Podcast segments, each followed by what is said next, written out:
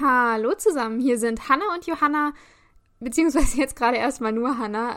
Ich wollte, bevor die Folge beginnt, noch äh, kurz zwei Dinge loswerden. Zum einen haben wir tatsächlich diese Woche eine kleine Triggerwarnung.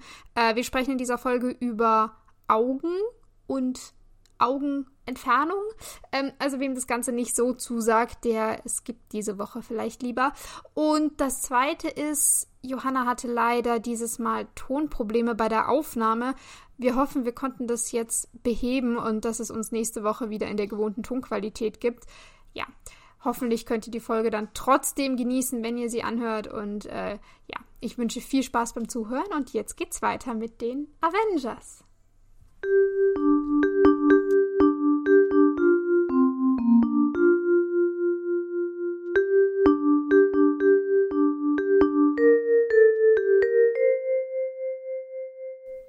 Genau. Und in der letzten Folge durften wir dieses wunderbare ähm, Luftschiff sichtigen, das der Haupt, ähm, Hauptorganisationspunkt ist von Shield. Und es ist damit geendet, dass Fury Captain America losschickt, heldenhaft, weil er darf nämlich jetzt Loki festnehmen, weil sie jetzt wissen, wo er ist. Und er ist nämlich in einer genau, Oper. Der wurde gesichtet. Hm in einer Oper in Stuttgart ähm, in der Königstraße 28. Das war jedenfalls, was auf diesem Display ähm, äh, stand, als sie Loki, äh, weiß nicht, äh, gefunden haben. Ich habe das natürlich gegoogelt, was da ist. hat, mich, hat mich interessiert. Äh, also, ich war noch nie in Stuttgart. Ähm, aber an diesem Platz in der Königstraße 28, äh, das ist wohl weiß nicht, da gibt es ganz viele Geschäfte und da ist dann auch so ein Schlossplatz. Ähm, ist so, so im Herzen von Stuttgart, wenn ich das richtig gesehen habe. Äh, aber, also, die haben da nicht gedreht oder so. Die, äh, was wir dann sehen, was äh, in dem Film Stuttgart ist, hat nie in Stuttgart stattgefunden. Ich habe ein bisschen recherchiert. Die haben äh, quasi diesen, diesen Platz nachgebaut in einem, in einem Studio in Cleveland. Echt? Also die sind noch in, in Amerika. Mhm. Und haben das wohl ein bisschen frei interpretiert. Ich habe so ein paar äh, Zeitungen aus, aus Stuttgart, äh, so Internetartikel gefunden, die halt so geschrieben haben mit, das gibt's da gar nicht. Also da gibt's irgendwie so Rüdigers Bar, glaube ich, sieht man im Hintergrund. Ähm, ist halt frei erfunden, die, die steht da nicht wirklich. Und ja, äh, man sieht es noch an so ein paar anderen Sachen, weil die die Polizeiwagen, die nachher dann gleich ins Bild fahren, die sind zwar schön grün angemalt und es steht auch Polizei drauf, aber die haben ganz äh, random Nummernschilder und auch die, das Blaulicht ist irgendwie gelb, also so, so, so, ganz äh, krass deutsch haben sie es nicht gemacht, ja. Oh, und ich war immer so, oh, wie cool, dass die sie grün machen. Sie haben da aufgepasst. Ja, dass die, dass die Wagen grün sind, das haben sie richtig gemacht, ja. Aber sie haben die Sirene, oder nicht die Sirene, dieses Blaulicht ist halt äh, trotzdem gelb. Wenn man genau hinguckt, dann sieht man das auch. Hm. Ist mir noch nicht aufgefallen, but shame on them. Ich finde auf jeden Fall, ich weiß nicht, wie es dir ging, aber die Introduction zu dieser Szene ist sehr schön. Also ich, ich, ich habe das mit Freude ja. angeschaut, weil du hörst nämlich im Hintergrund ein Geigenspiel. Und die wird so sequenzweise, werden immer verschiedene ähm, Menschen eingeblendet und im Hintergrund immer dieses Geigenspiel und es wird immer dramatischer und dramatischer. Und das hat mir sehr gut gefallen, weil es natürlich auch genau zu den Handlungen passt, die passieren. Ähm, mhm. Siehst da kommt dann eben noch diese einzigen Leute in der Oper, ähm, die so reden. Und dann siehst du ähm, Steve, wie er seinen Anzug anzieht und dann ähm, geht's langsam los mit äh, Hawkeye, der ähm, sich bereit macht und äh, Leute abschießt von weiß nicht genau wo. Er hat sich auf einem Dach verschanzt, keine Ahnung.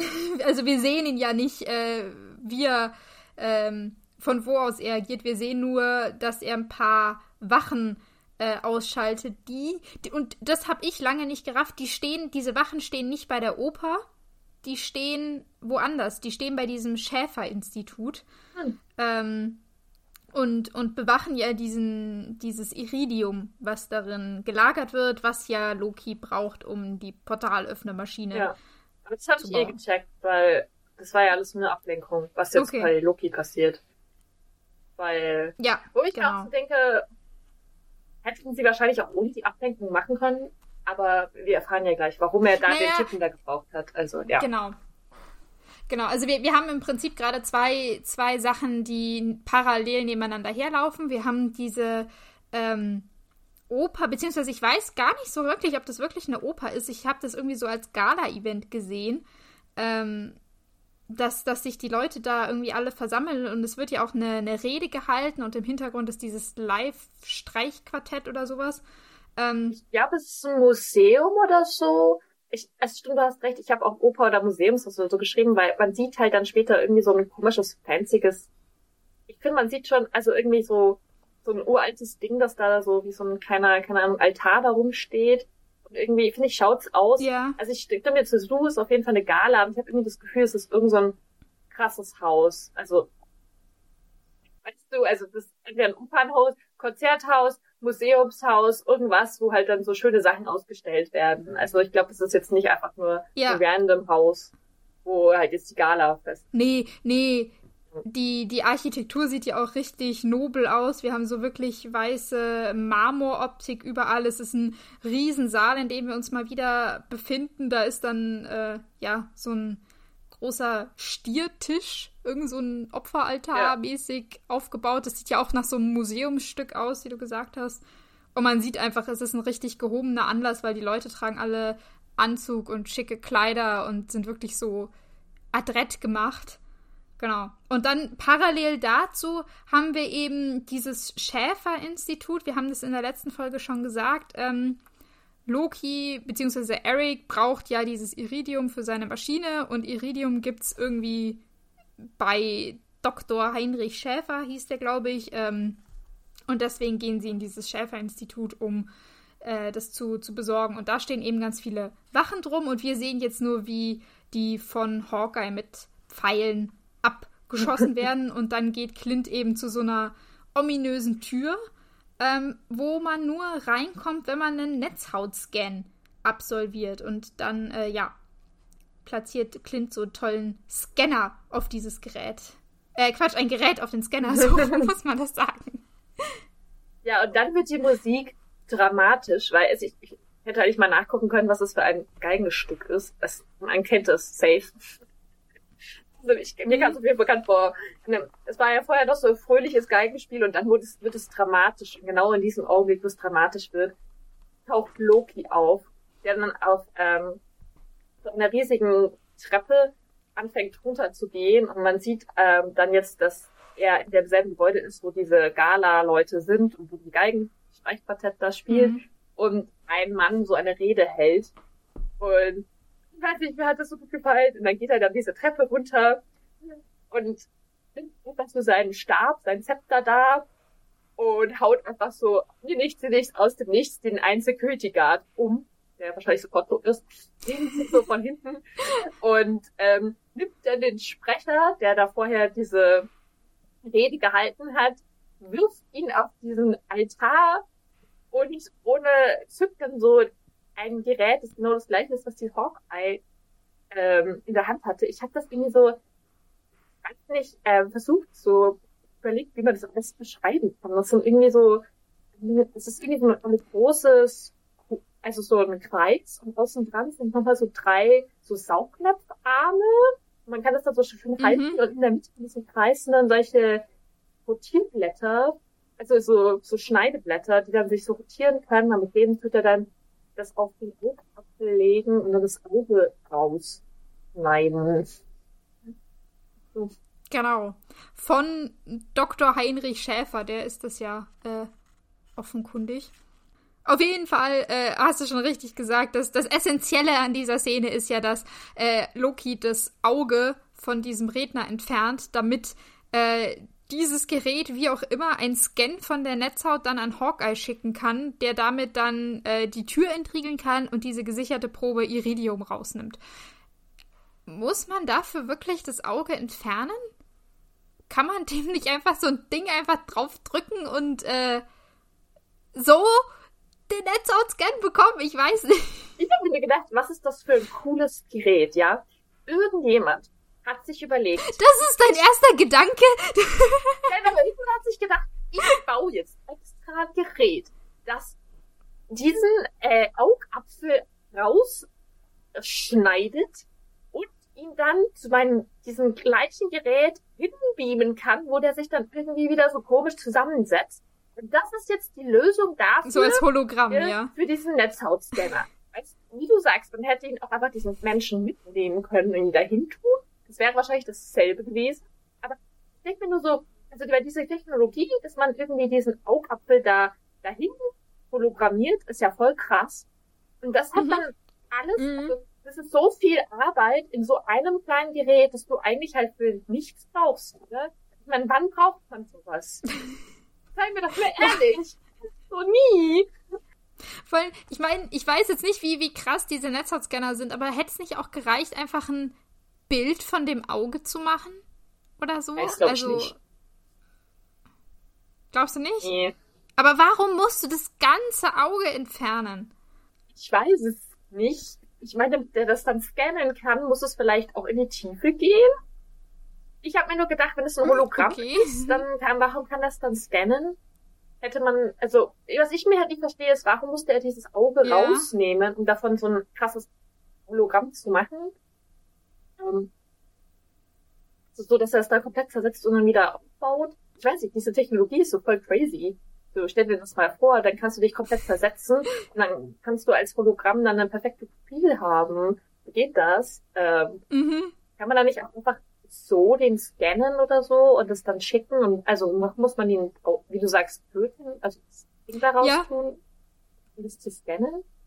Ja, also, also tot ist er ja bestimmt ohne Auge nicht, aber ähm, äh, ist, ist, ist trotzdem eine, eine krasse Maßnahme und ja. Ähm, ich hätte sie den halt einfach entführen können und mitnehmen können. Das wäre ja auch, weißt du, warum mussten sie? Ja. Das wäre eigentlich viel sinnvoller gewesen. Also ich meine, so geht's natürlich schneller. Also so haben sie schneller, ähm, äh, können sie schneller die Tür entriegeln, als wenn sie den jetzt entführen, raus, wegnehmen, zu diesem Schäferinstitut karren und dann vor, das, vor den Scanner halten.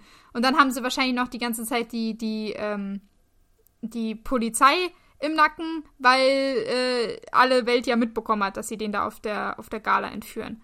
Ähm, ich weiß nicht, ich, ich habe eher so das Gefühl, es ist halt, äh, wir sollen halt hier ganz klar sehen, dass äh, Loki natürlich der Böse ist. Er ist unser Antagonist in diesem Film, der auch nicht davor zurückschreckt, Gewalt äh, anzuwenden.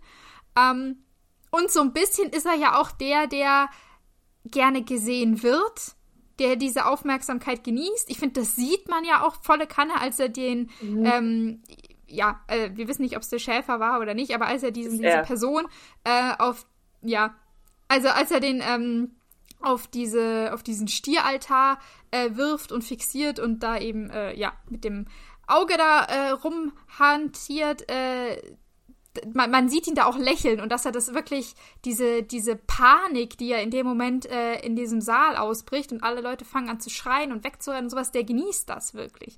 Äh, also ich kann mir schon vorstellen, dass Loki mehr dafür war, wir machen jetzt nicht das still und heimlich und entführen den irgendwie um 6 Uhr morgens, wenn der gerade auf dem Weg zur Arbeit ist, äh, sondern dass der das schon wollte mit, mit Aufsehen und dass er dann, kommt er dann auch gleich richtig eine, eine Szene ähm, vorführt mit, mit den ganzen Leuten da. Ich bin der Meinung, ja, das war auf jeden Fall absichtlich und weil er eine Ablenkung brauchte. Und ich glaube, das alles hängt damit zusammen, ähm, dass er es ja auch ähm, um jetzt mal äh, vorher wegzunehmen, da wird ja dann gleich ähm, gefangen genommen und das ist ja dann auch auch eine mhm. Ablenkung, die dafür sorgt, dass Hawkeye mit dem Auge, dass die das alles machen können mit diesem Tesseract, ohne dass Shield weiß, wo die sind, weil sie haben ja gesagt, sie suchen alles ab nach Loki. Also das ist ja die, ja. das heißt, sobald Loki irgendeinen Move macht, bis weiß Shield, wo die sind. Und sie haben ihn ja auch sofort gefunden. Das heißt, ich glaube, es, dass wenn Loki wirklich ähm, agiert, dann war klar, ja, dann sind Shield sofort auf seinen Fersen. Und ich glaube, deswegen war der Plan, mhm. ja, ich mache einfach jetzt sowas Großes und Krasses und alle denken, ich bin der Mastermind dahinter, aber in Wahrheit machen meine Leute dann im Schatten alles andere. Ähm, wenn ich gewinne. Das ist ja dann am Endeffekt auch das passiert. Und ich glaube, deswegen mhm. war das, und ich meine, ähm, äh, Hawkeye sagt ja auch, ich brauche eine Und ich glaube, deswegen macht er das auch so im großen Stil. Ähm, und mhm. ich bin auch der Meinung, dass er die Szene danach auch einfach noch extra macht. Also A, weil er ein bisschen Bock drauf hat, aber auch B, ähm, weil es eh klar ist, dass das Ziel ist, dass er gefangen genommen wird. Und so, und das hat großes Aufsehen mhm. erregt. Und was ich noch sagen wollte mit von wegen, ja, es macht ihm Spaß. Ich finde diese Szene super interessant, weil ich finde, er, also er nimmt ja den Schärfer und haut ihn da auf diesen Altarteppich und zückt da sein, keine Ahnung, Augenschneidgerät. Und ich finde, mhm. ich habe es mir, wir haben es angeschaut, er schaut aus, in dem Moment nicht glücklich aus. Er schaut aus, finde ich, als ob er sich sehr zusammenreißt und ist so, okay, ich mache das jetzt, weil ich muss. Ähm, und dann mhm. tut er das, also, und ich finde das nicht, dass der Aussteller so was Spaß dran hat. Und dann macht er das. Und dann rennen ja die Leute weg und alle schreien und keine Ahnung. Und dann hat er so einen crazy Blick drauf, wo er dann hochguckt, realisiert, was passiert, alle rennen rum.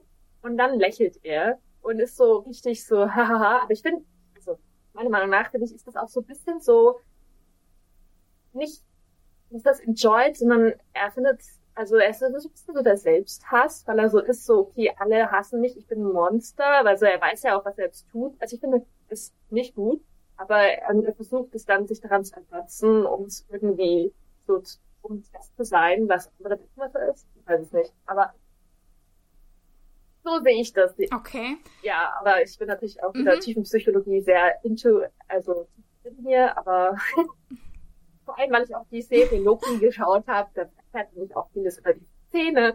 Äh, ja.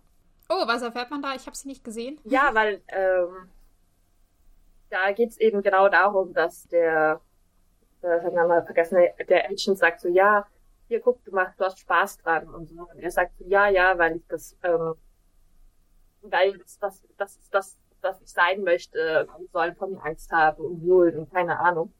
Und dann kommt aber irgendwie im Endeffekt so ein bisschen raus, ich bin vielleicht dann, also, dass er halt selber so ein Denial ist, weil er nicht möchte, also weil er ja eigentlich so, weil er halt nicht, er muss so sein, aber weil er ja auch im Moment halt in so einem bad place ist. Also, weil er ja mhm. denkt, ja, er muss so, er muss über sie herrschen, oder er will herrschen, aber eigentlich will er es nicht. Finde ich sehr komplex. Ich finde sein Charakter ja.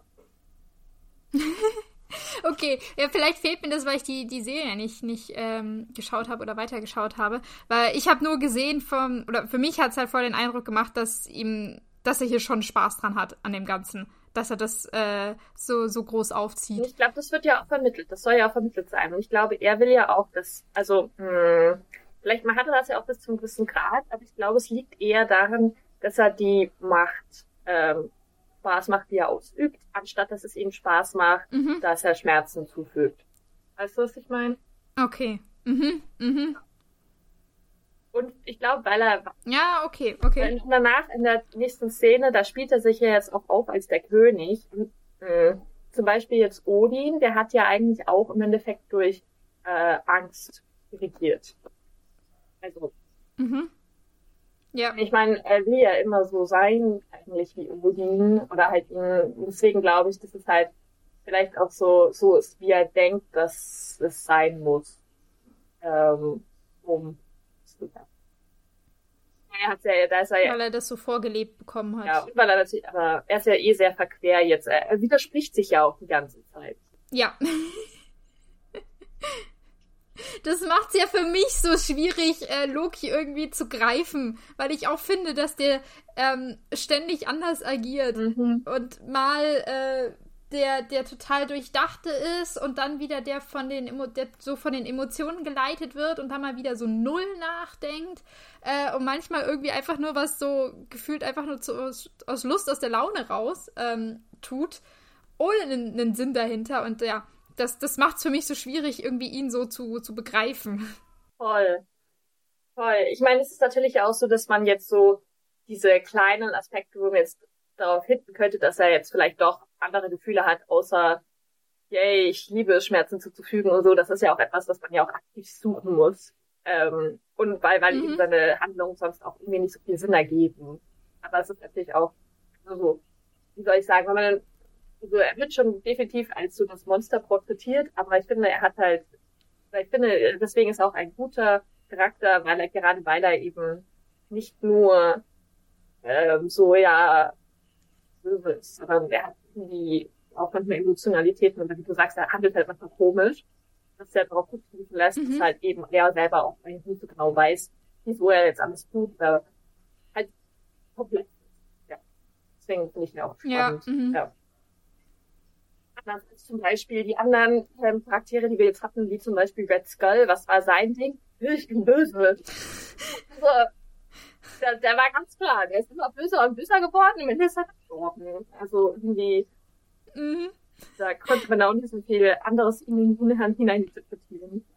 Ähm, jetzt zum Beispiel ähm, er geht nämlich also im Schreien raus aus dieser Museumshalle und er ähm, ja aus, aus diesem aus diesem Gebäude einfach. Ja.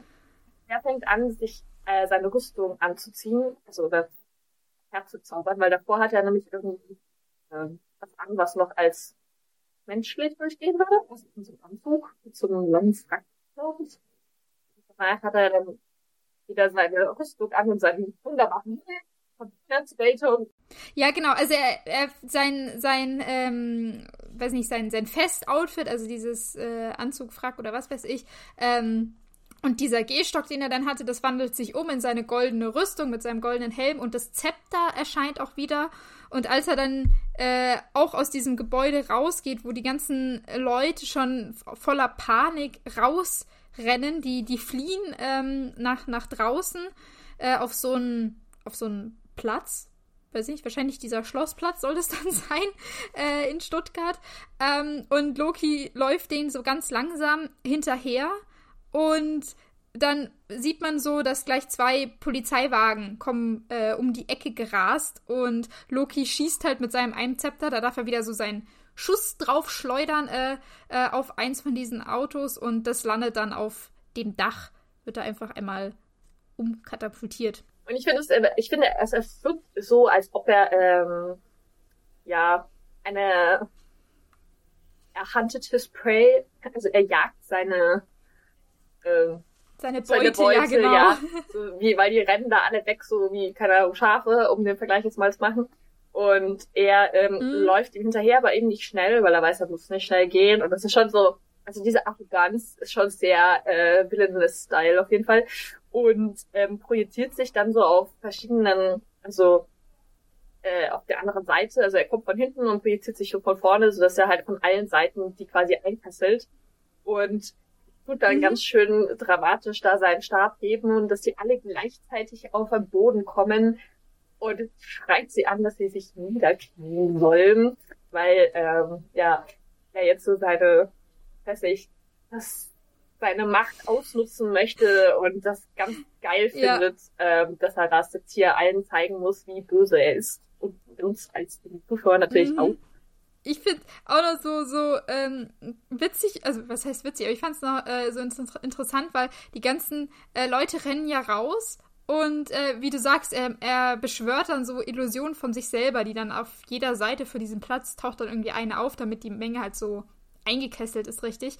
Ähm, und er ruft halt einmal so hier, kniet nieder vor mir und die ganze Menge noch voll in Panik kriegt es gar nicht mit. So überhaupt nicht. Weiß gar nicht, was sie jetzt machen soll. Und dann muss er einmal so wirklich mit dem, mit dem Zepter aufschlagen, was dann seine ganzen Illusionen eben nachmachen und dann schreit er das nochmal. Und erst dann hat die verängstigte Menge verstanden, was äh, er von ihnen möchte und kniet sich dann so langsam, so langsam auf den Boden.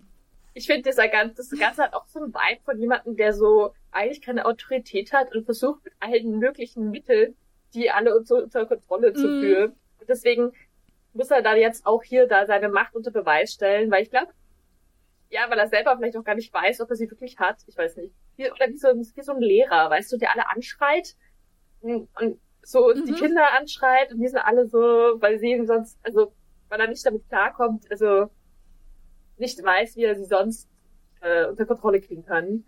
Und ja, und jetzt darf er noch einen richtigen Monolog halten.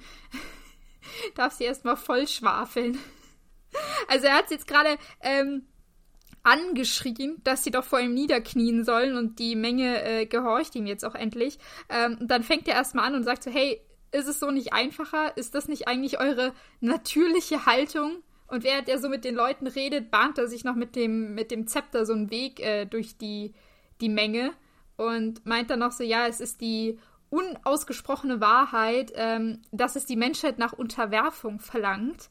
Und die blendende Verlockung der Freiheit mindert äh, die Lebensfreude und bringt Gezänk um Macht und Identität. Und äh, die Bestimmung der Menschheit ist es, beherrscht zu werden. Äh, und am Ende werden wir, also die Menschheit, immer niederknien. Ja. Das ist was, was er da so, so sagt. Er sagt das sehr pa äh, pathetisch, finde ich. Also so sehr hochgestochen. Irgendwie selbst für, für ihn als, als Asen fand ich das dann nochmal irgendwie so eine, eine Schippe zu viel irgendwie. Ja. Ich meine, ich finde, das sind halt so schöne Wörter, mit denen ich das Gefühl habe, dass er sich äh, versucht zu erklären, warum er ein Recht hat, all das zu tun. Aber irgendwie, also mhm. Teil von mir ist nicht überzeugt, dass er wirklich überzeugt ist. Das ist alles irgendwie so Humbug. Mhm. Vor allem, weiß ich nicht, wenn man sich diesen Torfilm vorher anschaut, ich weiß nicht, wir haben ja eh schon öfters drüber geredet, wo ist die 180-Grad-Wende seit What Happened, Loki? So. Ja. Weil er genau das macht, wofür er halt auch immer Tor angeprangert hat.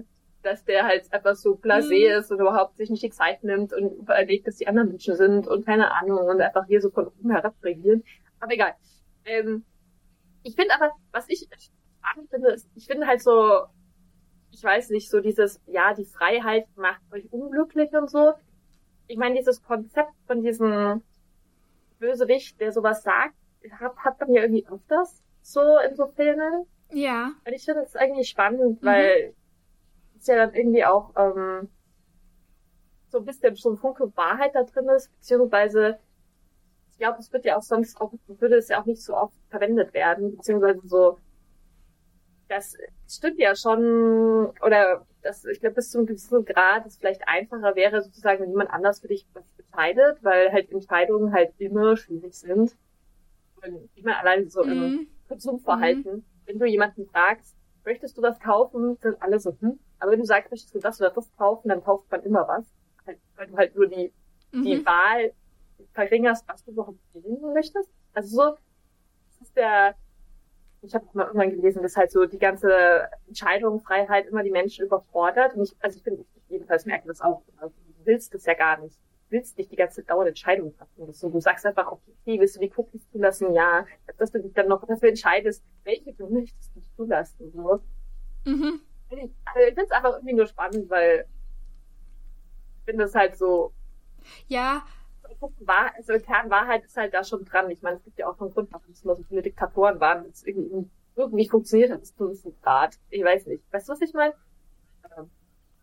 Ja, ja, ich, ich weiß, ich weiß, was du meinst. Ähm, ich, ich finde nur, äh, in, in dieser Rede oder allgemein, wenn, wenn Bösewichte von Freiheit sprechen, das ist immer so ein, so ein Buzzword irgendwie. Irgendwie eins, was nicht so richtig Bedeutung hat. Weil was genau meinen sie jetzt damit?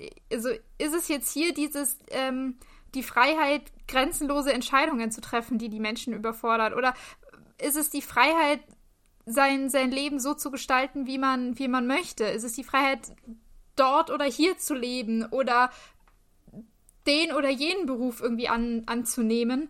Ähm, Freiheit, finde ich, ist, ist viel zu, viel zu groß, viel zu weit äh, gefasst, als dass man sagen kann, das ist das, das Problem, was ihr habt. Ja, das, ich weiß, was du meinst. Oder was ist auch seine Solution? Welche Freiheit, also nimmt er dann ja. weg? Dann, ja. So, so, weil du kannst ja, ja auch nicht also alles was, wegnehmen. Also was ist jetzt das Schlimmste quasi sozusagen, was er findet, was man ändern sollte? Genau, und er sagt ja, eure Bestimmung ist es, beherrscht zu werden. Ähm, also, dass er ihnen vorgibt, wie sie, wie sie leben sollen. Aber wie will er das denen denn überhaupt vorgeben? Was möchte er ihnen denn vorgeben? Wie will er sie denn beherrschen? Also, was ist seine Vision, die er für die Erde hat, dass er sagt, er muss das jetzt in die Hand nehmen? Was macht er, wenn er der Herrscher über die Welt ist? Was sagt er den Menschen? Wie beherrscht er sie? Was, was sollen die dann machen? Weißt du? Das, das ist so. Fragen, ja. Das ist das, ich finde, es kommt auch so null in diesem Film raus, warum er die Erde überhaupt will. Ich glaube, ich habe vor ein paar Folgen mal gesagt, das ist, glaube ich, einfach nur für sein Ego, weil, weil ähm, Thor was an diesem Planeten findet. Und, also, weil Thor ja hier Jane hat und alles. Ähm, und er hier wahrscheinlich auch äh, geschlagen wurde von Thor mit, mit dem äh, Destroyer ja. und allem möglichen. Ähm, also dass das, das, das hätte auch, hätte auch, weiß ich nicht, ein komplett anderer Planet sein können. Es geht ihm nicht wirklich um die Erde und um die Menschen. Gefühlt, weiß ich nicht. Ähm, ich ich sehe es halt nicht so, so was, was hier so sein Plan ist. Ähm, ich habe eher das Gefühl, er will einfach nur über irgendwas herrschen mhm. und das ist halt jetzt uh, die Erde. Aber was er, was er damit machen möchte, weil er wird ja wohl kaum sagen, okay, und ihr zahlt jetzt immer so und so viel Steuern mehr oder weniger oder äh, ihr müsst jetzt anfangen weiß ich nicht, äh, den Müll aus dem Meer zu holen oder sowas. Ist, also, keine Ahnung. Ähm, ich weiß nicht, was sein Plan ist. Und deswegen, ich finde, dieser, dieser fehlende Plan fehlt auch in dieser Rede zu, zu, dieser, zu dieser Menschenmenge. Ja, voll. Es ist halt so, es ist dieser Klasse, es ist, er ist viel zu verkopft. Er ist so, so, ja, so voll auf der theoretischen Ebene, aber keine, wie du sagst, keine Idee, wie man das dann auch wirklich umsetzen soll. Und ja. Ähm, das find, was, was er ja noch sagt, ähm, später in der Szene zu Thor, die ich schon geschaut habe, deswegen kann ich das sagen, da ist es so, ähm, mhm. da sagt er eben, ja, er will König sein. So, und wie du sagst, ich glaube, er will halt, er muss sich auf Teufel komm raus beweisen, vor allem, weil er ja jetzt auch sagt, vor dem ersten Film da jetzt weiß, dass er ja ein geborener König gewesen wäre, weil er ja der Sohn von Loki, Loki ja. war, dass er und er sagt ja, er mhm. redet von dieser Ungerechtigkeit, dass es wurde ihm weggenommen. So, er wäre ja eigentlich sozusagen auf dem Thron von, ähm, also vermute ich jetzt mal von Dalofi, also von den Eisriesen, wäre er gewesen. Jotunheim. Jotunheim ja. wäre sein Königreich geworden. Dann wo hat ihn aber Odin blöderweise mitgenommen so. Und jetzt ist er halt, wollte er eigentlich den Thron von Asgard, den hat er aber nie bekommen. So, weil das hat er Tor bekommen und generell stand es nie zur Debatte, weil er ein Eisriese war. Und ich glaube, davon redet er die ganze Zeit, mhm. diese Ungerechtigkeit, dass ihm das weggenommen wurde, sein Geburtsrecht. Und ich glaube, und ähm, er, er sagt, also wie, wie du sagst, er will halt einfach nur über irgendwas herrschen und es ist ihm ganz egal. Und ich glaube, er will sich auch einfach nur beweisen, dass er es besser kann als zum Beispiel Thor. Mhm. Und Thor sagt mhm. dann ja auch so, hä, du bist jetzt ja doch nur hier auf der Erde, um mich zu rächen. So, äh, um dich an mich zu rächen, weil ich die Erde liebe und so. Und bei Faith ist das halt auch äh, ein Ding und der sagt dann auch zu Thor so, ja, mh, mm, aber schau mal die Menschen an hier, die krepieren die ganze Zeit, die bringen sich gegenseitig um. Du machst ja du machst nichts dagegen. Und ich glaube, das ist wieder so, ich glaube, es hängt eigentlich, geht alles nur gegen um Thor. Also, weil mhm. Erde ist Thors Liebling so, Thor hat ihm sein Königreich weggenommen sozusagen und ist jetzt auch Eddys Liebling und hier und alles, was er nicht haben kann. Und seiner Meinung nach ist halt jetzt die Erde gerade halt nicht so cool und er kann es besser. Und deswegen will er ihm zeigen, dass er es besser kann. Mhm. Ich glaube, er hat halt irgendwo an the way noch so einen kleinen psychotischen Break. Deswegen er irgendwie nicht realisiert, dass äh, ganz, also weil auch im Laufe der Filme tut er sich ja dann wieder einfügen. das ist jetzt vielleicht auch nicht die super super Lösung ist, allen zu sagen, so, hey, ich bin der König, ich bringe euch einen um, wenn ihr nicht... Ich weiß auch gar nicht, wie er reagiert hätte. Wir wissen das ja alles nicht. Wir wissen ja nur später, dass er irgendwann äh, Asgard regiert und das macht er ja auch immer ganz okay, weil es niemand mitbekommt. Ähm, stimmt, ja, das stimmt. irgendwie hat er dann vielleicht doch noch was gelernt, aber ich weiß nicht, ich glaube, momentan ist er noch so seiner Ich will, dass alle wissen, dass ich herrsche Phase.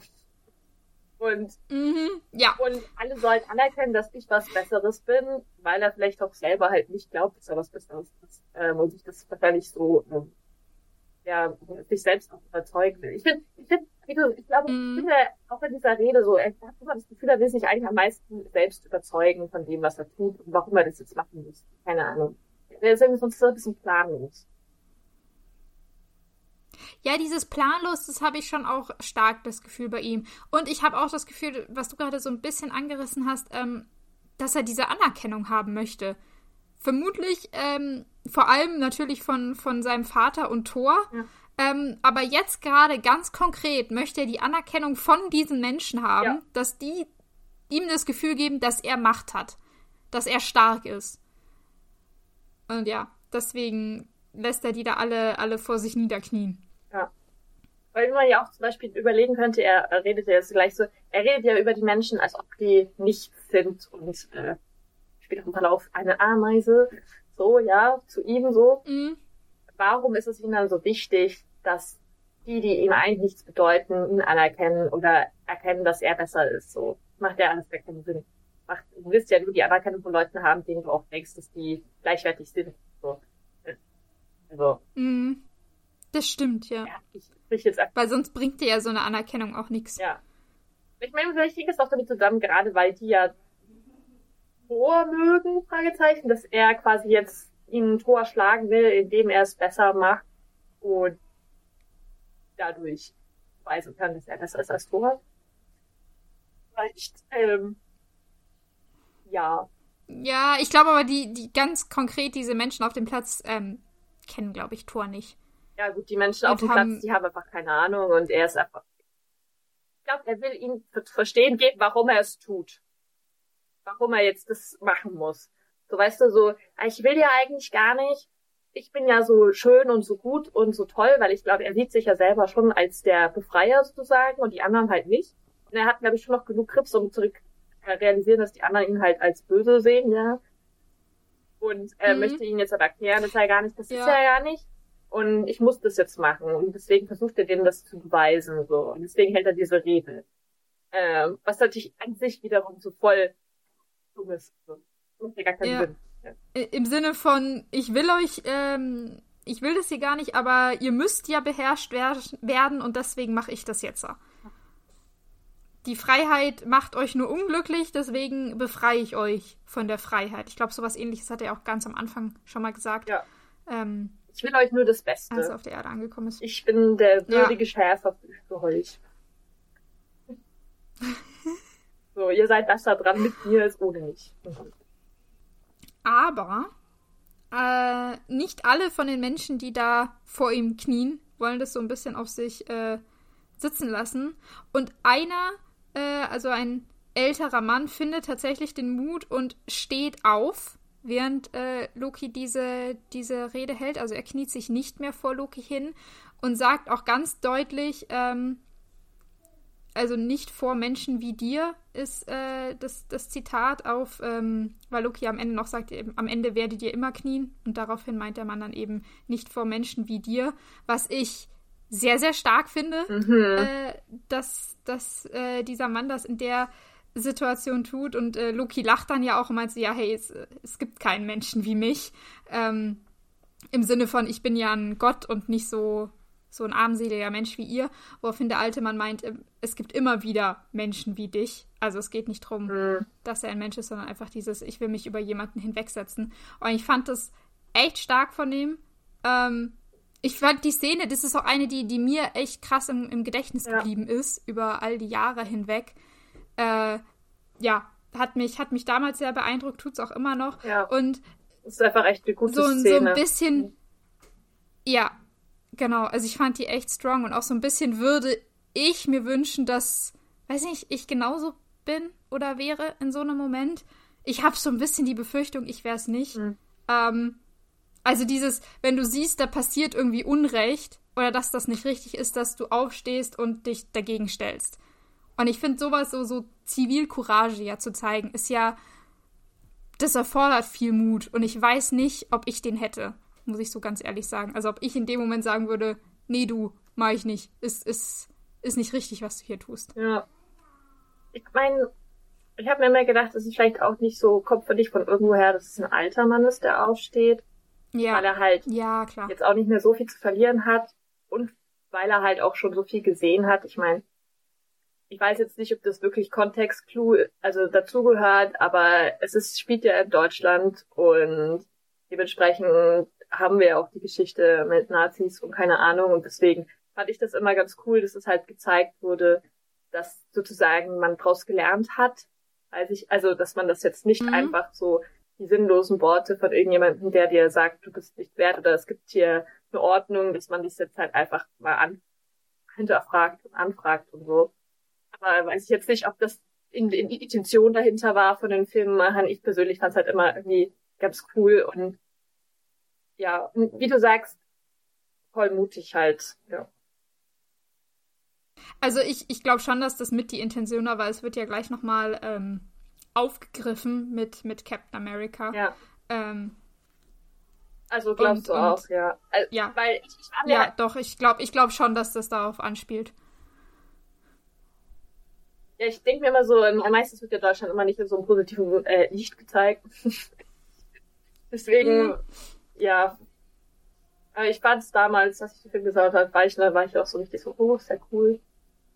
Ja, ich war, also am Anfang war ich auch mit, oh, ist ja cool, aber mittlerweile denke ich mir einfach nur, das ist, wie gesagt, es ist krass mutig von diesem einen, einen Menschen und ähm, ein ja, muss man, muss ich, ja, keine Ahnung. Ich finde, ich finde, das ist ziemlich mutig und ich weiß nicht, ob, ob ich das könnte. Ich glaube, das ist so mein, mein Gedanke, den ich da immer dabei habe. Ich glaube, wir wünschen uns uns alle. Aber ich meine, er ist ja auch nicht der Einzige, der ähm, das denkt. Das sieht man ja auch auf den Gesichtern, aber es sagt trotzdem niemand was. Und das ist ja ja. Logisch auch irgendwie, weil. Es sagt niemand was und es steht auch keiner mit auf. Ja. Und es, muss ich auch sagen. Und auch danach nicht. Also ich dachte, ich, ich weiß, als ich diese Szene gesehen ja. habe, dachte ich, dass vielleicht noch mehr danach mit ihm aufstehen, nachdem er das gesagt hat, aber es tut niemand. Ähm, also er ist dann schon damit alleine. Aber es spricht natürlich das aus, was alle denken. Ich meine, es ist halt ja. ein, sagen wir mal so ein Terrorist, der das ist halt natürlich auch könnte man fragen, warum muss man sich da jetzt dagegen stellen, weil der ist eh crazy, alle wissen das und der bringt dich um wahrscheinlich oder vielleicht auch nicht, weiß es nicht. Mhm. Aber ich finde eigentlich auch, dass man, also ich finde es voll, ich fände die Vorstellung schön, wenn man einfach immer für seine Prinzipien einstehen würde und es tun würde. Mhm. Aber ich weiß, mhm. dass es in der Realität halt auch nicht so ausschaut, wie du sagst. Einfach ja. Aus logischen ja. Gründen, wie du hast eine Familie zu Hause, du möchtest nicht sterben, du hast Angst. Und ja. Du weißt ja auch bis zu einem gewissen ja, Grad, genau. dass es halt wahrscheinlich nichts bringt.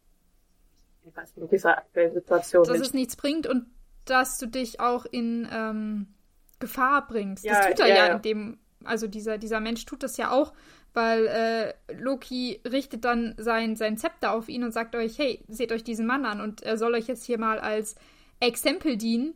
Ähm, und er erschießt ihn ja im Prinzip. Also er schießt mit seinem Zepter auf den Mann und der wäre tot, wenn nicht ähm, aus dem Nichts Captain America vom Himmel fallen würde und äh, sich selber und den äh, Mann mit seinem Schuss, äh, mit seinem Schild vor dem Schuss bewahrt ähm, und so den Schuss an Loki äh, zurückschleudert. Hier wird er mal wieder äh, ab, also hier prallt er mal wieder ab und verpufft nicht.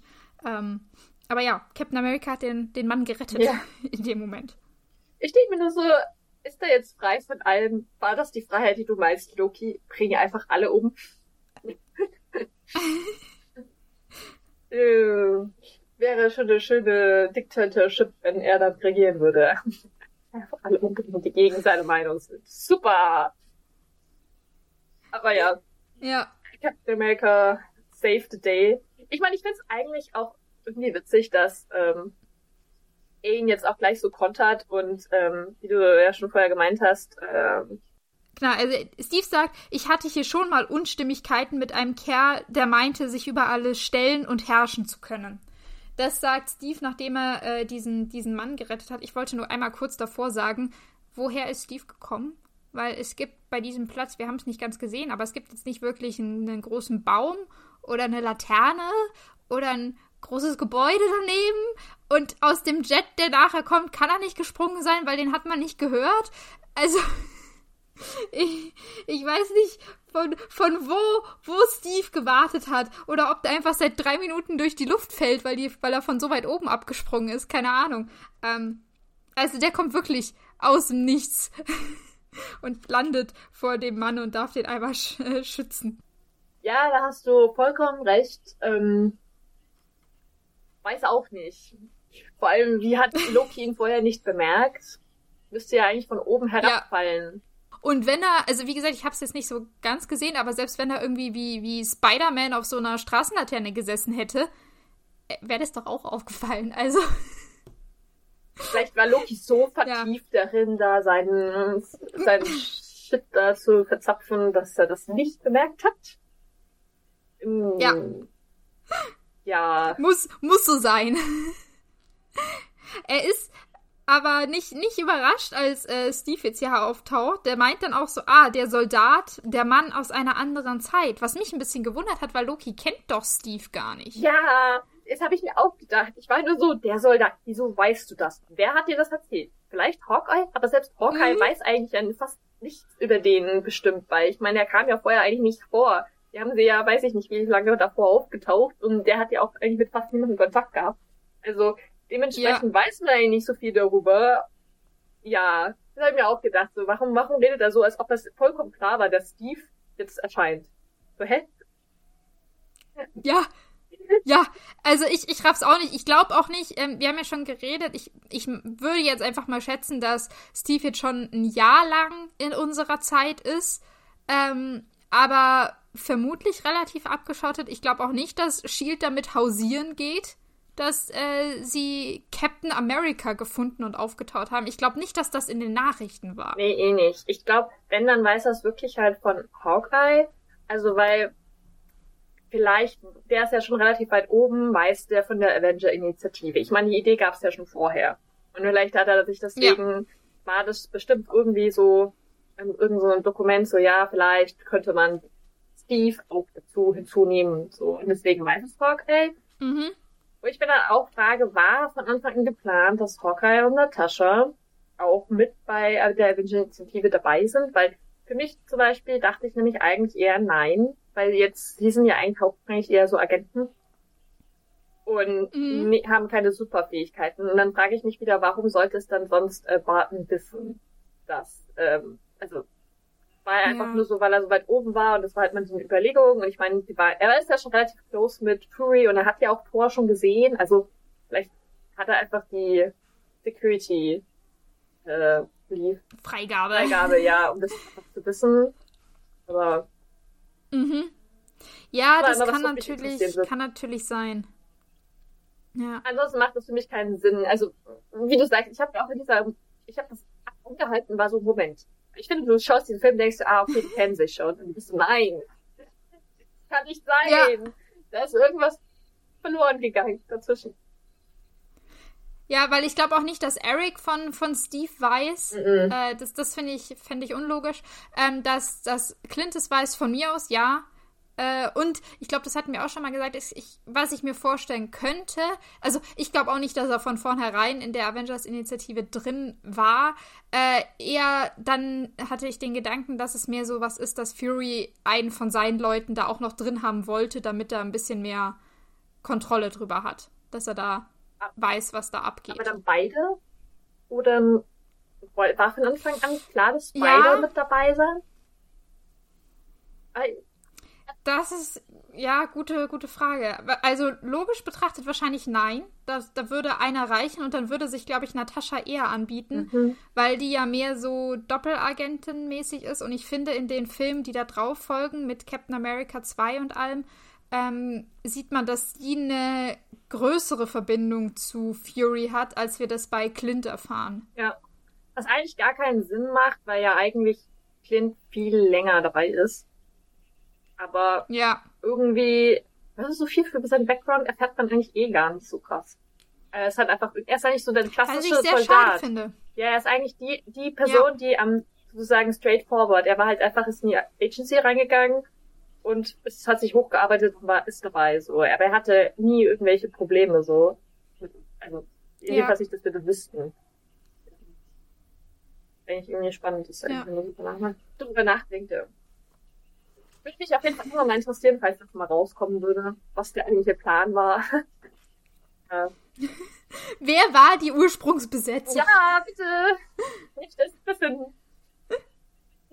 Weiß nicht auf jeden Fall, ähm, warum ich jetzt auch das ganze Fass aufgemacht hätte mit, ähm, warum Captain America sagt, ah ja, das letzte Mal, als ich in Deutschland war, was ich da eigentlich dazu sagen wollte, war, dass ich ähm, interessant fand, dass Steve sofort sozusagen Deutschland verteidigt, sag ich jetzt mal so ganz grob voll gesagt, weil und er ist mhm. jetzt wirklich hier so, hey, ich bin der Held, ich bin auf eurer Seite, ich rette euch alle und Loki, du bist falsch, du bist wie Hitler, sagt er ja im Endeffekt.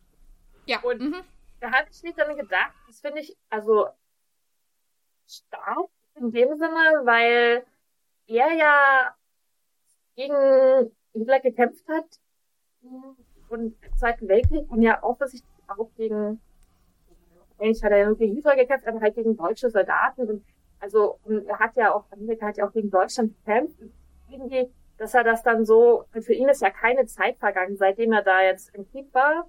Und jetzt ist aber der mhm. Krieg vorbei, dass er halt dann sofort ähm, so, hm, wie sage ich das dann so, so reflektiert ist und zu erkennen, dass da eine Linie dazwischen ist, eine Grenze. Was ich ja mir denke, wenn du da jetzt als Soldat da gegen dieses Land bist, da kannst du das ja auch gar nicht so gut ziehen, dass dann die Zivilbevölkerung vielleicht nicht so viel damit zu tun hat ähm, und so weiter und so fort, weißt du. Das ist ja, das ist, musst dich auch selber irgendwie mhm. abgrenzen. Und generell, glaube ich, wird es ja auch einfach gemacht, dass man dann generalisiert und das ist das, ganze Zeitbild wurde ja auch so aufgebaut. All diese Arbeit, die ja danach eingesteckt wurde, um das irgendwie das Feindbild zu untergraben oder so, ähm, dass es am Ende jetzt nicht mehr so ausschaut, ist halt irgendwie ja komplett verloren gegangen, weil er ja da nicht dabei war. Und dass er das dann sofort ja. sozusagen diese Rolle einnimmt, die ja jetzt Amerika auch einnimmt, so ja, wir beschützen euch, obwohl es ja für ihn ja keine Zeit vergangen ist, fand ich irgendwie krass. Also irgendwie, weiß ich auch nicht, ob das so realistisch ist ähm, oder ob einfach, also ja, er hat ja eigentlich vorher da nie so wirklich oder? Ich weiß nicht. Ja, ich, stimmt, jetzt wo du es wo du's ansprichst, finde ich das auch ziemlich krass. Ähm, weil, also, wir wissen natürlich beim, aus dem Captain America-Film, dass er gesagt hat mit, hey, ähm, hier, ich will keine Nazis töten, das haben wir ja schon häufiger zitiert, diesen Satz. Ähm, Grandiose letzte Worte, das, ja. Ja. dass, dass es ihm ja nur darum ging, ähm, den, den Tyrannen zu stürzen, sozusagen. Und am Anfang war das für ihn ja Hitler und während dem Film wurde es ja dann Schmidt. Also, weil er hat ja hauptsächlich gegen, gegen Schmidt gekämpft und den Untergang von Hitler und den Sieg der Alliierten, das hat er ja alles nicht mehr mitbekommen. Ja. Äh, da war er ja, da war er ja schon im Eis. Ähm, das heißt, also der muss, der muss echt krass diesen, diesen Cut gemacht haben zu, er wacht auf, man sagt ihm, Jo, es sind 80 Jahre vergangen. Wir haben damals übrigens diesen Krieg gewonnen. Dass er jetzt sagt, okay, der Tyrann ist weg, fertig, wir können weitermachen. Ähm, dass, dass das für Voll. ihn so, so leicht ist. Vor allem, weil ja auch einfach äh, Bucky gestorben ist. Das ist jetzt, wenn wir jetzt von der Timeline hinzugehen, das ist noch nicht so lange her. Er hatte ja danach dann sofort seinen Breakdown und wollte sich dann ja, ist ja sofort hinterhergejagt und er war ja schon so ein bisschen, mhm. also ich weiß jetzt, emotional, mehr als davor auf jeden Fall, mehr mit so, oh, ich will euch alle umbringen und ah, du hast meinen Freund gekillt. Also irgendwie, da war halt am Ende schon Kompromiss, würde ich mal sagen, und nicht mehr so viel davon seine ja. Überlegungen, ja, eigentlich will ich ja nur den Bösen stürzen, so, also, und dann jetzt diese Veränderung ging, geht dann schon recht schnell eigentlich, ja. Und weil er ja nicht wirklich, er kriegt ja auch nicht wirklich so eine, ähm, so, so eine psychologische Aufarbeitung sehen wir ja bei ihm nicht wirklich. Auch nicht, dass er irgendwie Unterstützung dabei bekommt, das alles zu, zu verstehen, was passiert ist, auch was in den letzten 80 Jahren passiert ist. Und ich meine, das war ja auch äh, ein Riesenschritt. Ich glaube, das ist ja auch teilweise einfach noch nicht bis heute so richtig abgeschlossen, was die, die Nachwirkungen mhm. von diesem, nicht nur dem Zweiten Weltkrieg, sondern ja auch, was dazu geführt hat und die ganzen Gräueltaten unter den Nationalsozialisten ähm, das, das ist ja so unfassbar eigentlich, dass du das ja auch heute noch nicht so ganz, also weiß ich nicht, nicht, yeah. nicht äh, greifen kannst. Und das ist ja auch was, was ja so, so schwierig ist, ist dass einfach dieses Geschichtsverständnis. Und wir reden ja jetzt hier als jemand, der in, in Deutschland aufgewachsen und groß geworden ist und das ja alles so über Schule, Gesellschaft, Medien irgendwie mitbekommt ähm, dass, dass wir da einen Bezug zu diesem Thema haben, würde ich trotzdem sagen, dass wir das nicht komplett durchstiegen haben. Und wenn man schaut, wie, äh, weiß ich nicht, es gerade in unserem Land so ein bisschen äh, abgeht und wie sich Geschichte teilweise beginnt zu wiederholen, mhm. weiß ich nicht, ob das hier so gut aufgearbeitet ist. Und jetzt ist Steve jemand, der wo ganz anders lebt, ähm, der, der da nicht so häufig wahrscheinlich die, die Berührungen hat und jetzt auch irgendwie nur ein Jahr Zeit hatte, sich, wenn er sich überhaupt damit be befasst hat, ähm, damit umzugehen. Voll. Und, und jetzt wird ihm so gesagt, ja, dein erst, äh, erster Einsatz, den du hast, nachdem du quasi, keine Ahnung, ich glaube, wie lange war, keine Ahnung, zwei, drei Jahre im Krieg warst, gegen Deutschland ja. Mhm. Und jetzt warst du ein Jahr on the ground, musstest damit klarkommen, dass irgendwie alle deine Freunde tot sind, du 80 Jahre verpasst hast und alles anders. Und der erste Einsatz ist wieder direkt in Deutschland. Ich weiß nicht, ich könnte mir nur vorstellen, würde das nicht voll triggern? Also. Ja. Also das wäre doch eigentlich, wenn ich je länger ich drüber nachdenke, desto dümmer finde ich die Ideen, dahin zu schicken und zu hoffen, dass alles gut ausgeht. Er hätte ja auch voll die so einen PTSD-Anfall oder so haben, so, weil, ja. also einfach triggert durch die Sprache und so, weil ja eigentlich ja Deutsch reden. Also so, mhm. und er wirklich auch eine Verbindung damit hat. Eigentlich, ja. Und dann davon auszugehen, dass er mit all dem richtig klarkommt, ist halt irgendwie auch ein bisschen krass. Genau. Dass er da nicht auf offener Straße voll die Flashbacks hat und zusammenbricht. Ja! Ich glaube, hier können wir, können wir gut einen Cut machen, wie Loki dann äh, gefangen genommen wird. Großer Spoiler, aber das passiert in der nächsten Folge. ähm, damit beschäftigen wir uns dann nächste Woche. Da könnt ihr euch dann drauf freuen und ich glaube, ihr könnt euch auch auf einen äh, Geschwister-Talk freuen. Ja, und auf Iron Man. Leute, jetzt kommt alles zusammen. Wir werden Thor und Iron Man und Captain America haben. Jetzt ist wir finally, können wir alle unser Wissen von den gesammelten vorigen Podcasts anwenden. Das wird super. ja. Genau. In dem Sinne, ich hoffe, ihr hattet Spaß beim Zuhören und dann hören wir uns in der nächsten Folge wieder. Ja. Bis dann. Bis zum nächsten Mal. Tschüss.